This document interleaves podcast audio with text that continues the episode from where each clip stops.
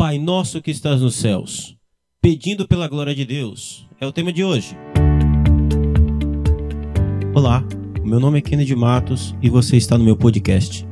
Toda semana uma nova mensagem para você, a exposição e explicação do texto bíblico. O meu objetivo é que as mensagens pregadas na minha igreja alcancem também você que está longe. O desejo do meu coração é que de alguma forma, pela graça de Deus, você seja edificado por essa mensagem e que Deus cumpra o propósito dele na sua vida. Você também pode compartilhar essa mensagem com seus amigos, com seus contatos, nas suas redes sociais. Vamos à mensagem e Deus te abençoe.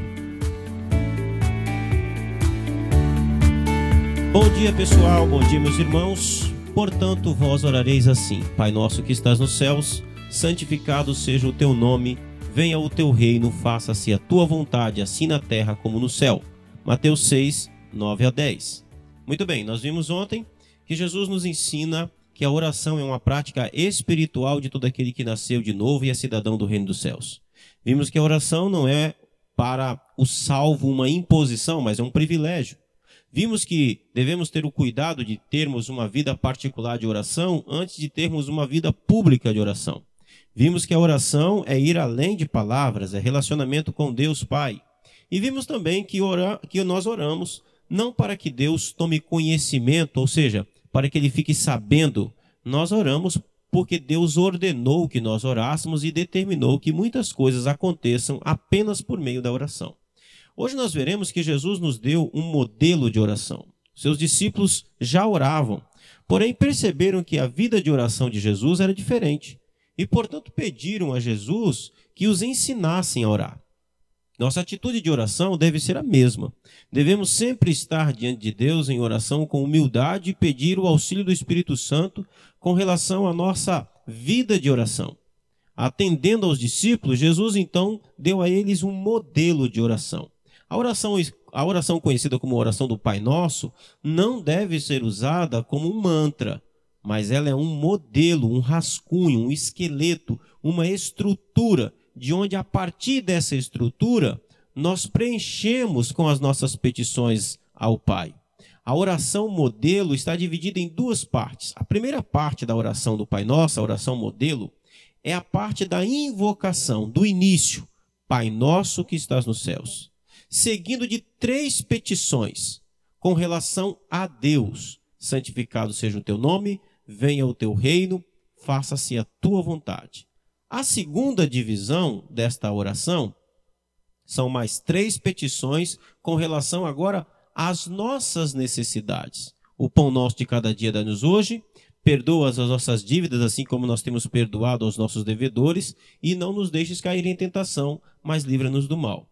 E termina com uma doxologia, ou seja, como uma adoração pois teu é o reino, o poder e a glória para sempre. Amém. Portanto, veremos hoje a primeira parte, que começa com a invocação e segue para as três primeiras petições, que estão ligadas ao interesse da glória de Deus. Santificado seja o teu nome, venha o teu reino, seja feita a tua vontade. Tanto a invocação quanto as três primeiras petições dizem respeito a Deus e a sua glória. Portanto, o que vemos aqui é que orar tem a ver, em primeiro lugar, com a glória de Deus. Nossa oração deve estar centrada em que Deus seja glorificado. E isso fica claro logo no início com a invocação. Pai nosso que estás nos céus, a quem nós oramos? Oramos ao Pai nosso. Quando começamos a orar, devemos ser lembrados de nossa real condição diante de Deus. Uma vez que nascemos de novo e nossa vida foi transformada pelo poder do Espírito Santo, somos adotados como filhos de Deus. Ele é o nosso Pai. Ao lembrar que somos filhos, lembramos de todo o processo de salvação que Deus desenvolveu para que pudéssemos ser filhos. Antes éramos filhos do diabo, servíamos a ele. Fazíamos as coisas que ele ordenava porque queríamos agradar a ele e satisfazê-lo éramos também filhos da ira, da, da justiça e do desprazer de Deus por causa dos nossos pecados diante e contra Deus. Mas Deus nos escolheu, nos elegeu e nos adotou como filhos amados mediante Jesus Cristo. Isso tudo deve ser levado em conta em nossa oração logo no início. Ele é o nosso Pai.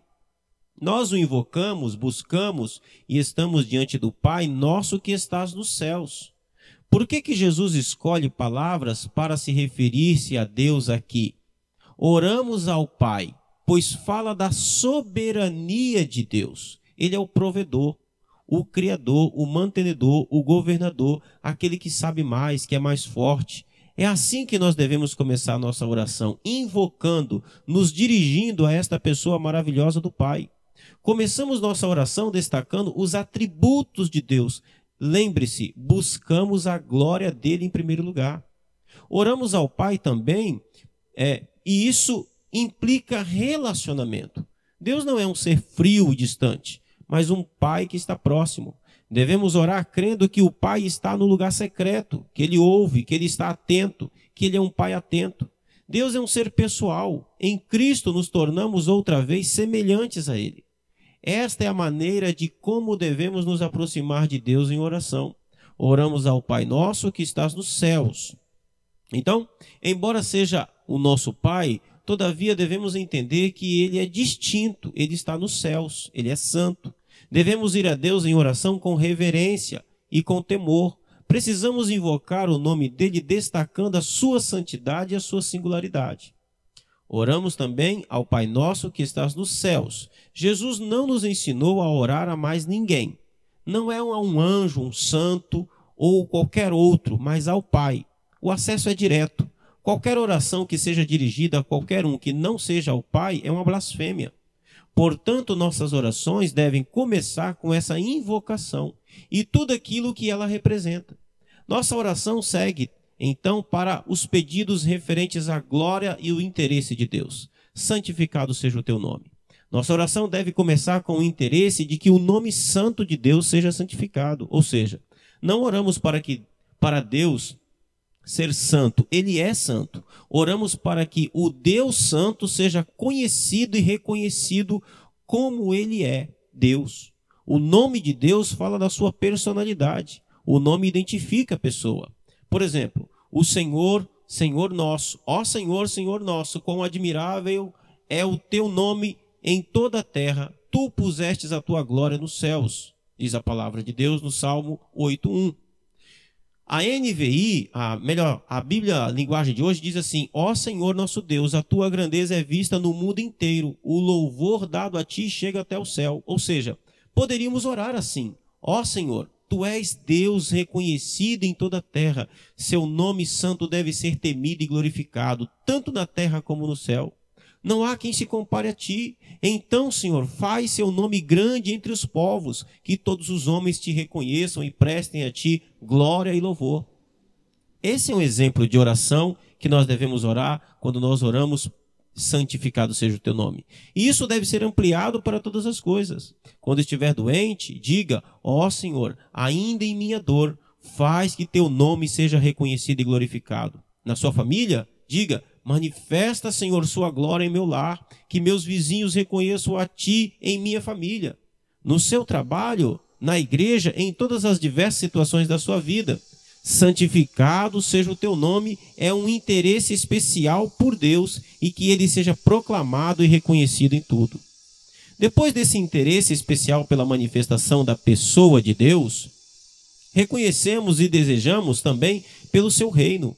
Venha o teu reino esse é o desejo ardente da manifestação da soberania de Deus sobre tudo e todos. O reino de Deus fala do seu governo, dos seus princípios e da sua soberania. Poderemos orar assim: O teu trono, ó Deus, subsiste pelos séculos dos séculos. Cetro de equidade, cetro é o teu reino. O Senhor estabeleceu o seu trono nos céus e o seu reino domina sobre tudo. Batei palmas todos os povos, aclamai a Deus com voz de júbilo, porque, san, porque o Senhor Altíssimo é tremendo, é grande rei sobre toda a terra, e ele nos sujeitou povos e nações sob os nossos pés, escolheu para nós a nossa herança, a glória de Jacó, a quem amou. Deus subiu entre os aplausos, o Senhor subiu ao som de trombeta, cantai louvores a Deus, cantai louvores, cantai louvores ao nosso rei, cantai louvores. Pois Deus é o rei de toda a terra. Cantai louvores com salmo. Deus reina sobre as nações, Deus está sentado sobre o seu santo trono, os príncipes dos povos se reúnem como os povos do Deus de Abraão, porque Deus, porque a Deus pertencem os escudos da terra, ele é sumamente exaltado.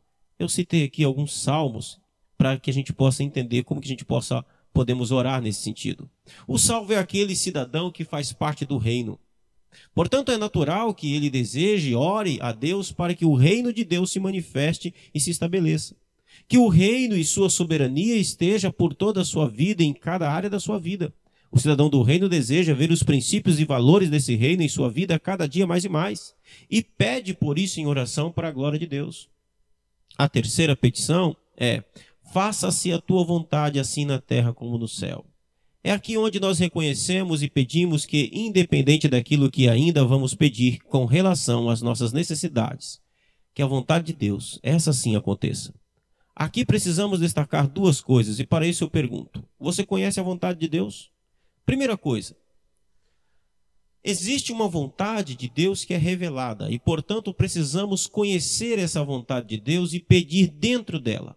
E a revelação da vontade de Deus está dentro das Escrituras. Ou seja, quanto mais você conhecer as Escrituras, melhor será a sua oração. Por exemplo, qual é a vontade de Deus em relação à sua família, ao seu casamento, trabalho, igreja, ministério, etc.